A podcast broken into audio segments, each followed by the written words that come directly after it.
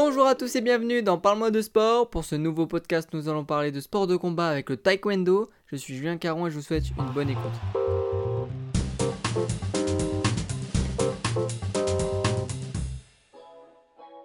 Le taekwondo fait son apparition comme sport de médaille à Sydney en 2000. Le but du taekwondo est de donner des coups de pied et de poing à son adversaire, tout en évitant d'être lui-même touché. Les points sont gradués. Les techniques les plus difficiles, comme le coup de pied circulaire à la tête, rapportent plus de points tandis que le coup de poing et les coups de pied de base au tronc rapportent moins de points. La tactique fait également partie du jeu, car des pénalités sont imposées aux combattants qui tombent ou qui sortent de l'ère de compétition. Les matchs se déroulent sur une aire de compétition octogonale, faite de tapis, ce qui favorise un jeu de jambes animé et des mouvements d'évitement tout en exigeant une bonne utilisation de la vision périphérique. Les matchs consistent en 3 rounds de 2 minutes chacun avec des pauses d'une minute entre les rounds. Le système de protection et de pointage de taekwondo appelé PSS a été adopté pour la première fois lors des Jeux de Londres en 2012. Le PSS est un système de capteur d'impact électronique intégré dans l'équipement de protection de l'athlète du taekwondo. Des protections au pied, au plastron et la protection à la tête sont reliées sans fil au tableau d'affichage électronique. Lorsqu'un impact est effectué avec la bonne partie du pied sur la tête ou le tronc de l'adversaire,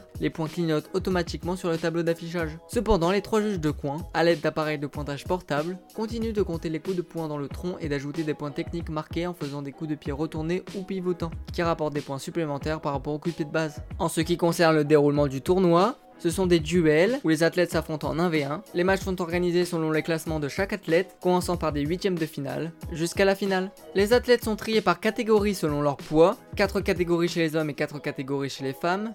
Les catégories vont de moins 58 kg à plus de 80 kg. Et chez les femmes, les catégories vont de moins 49 kg à plus de 67 kg. En ce qui concerne nos athlètes français, deux femmes se sont qualifiées pour le plus et moins de 67 kg. Le tournoi se déroule du 24 au 27 juillet. Voilà, l'épisode touche à sa fin, mais n'hésitez pas à écouter les autres numéros. Je vous dis à bientôt et ciao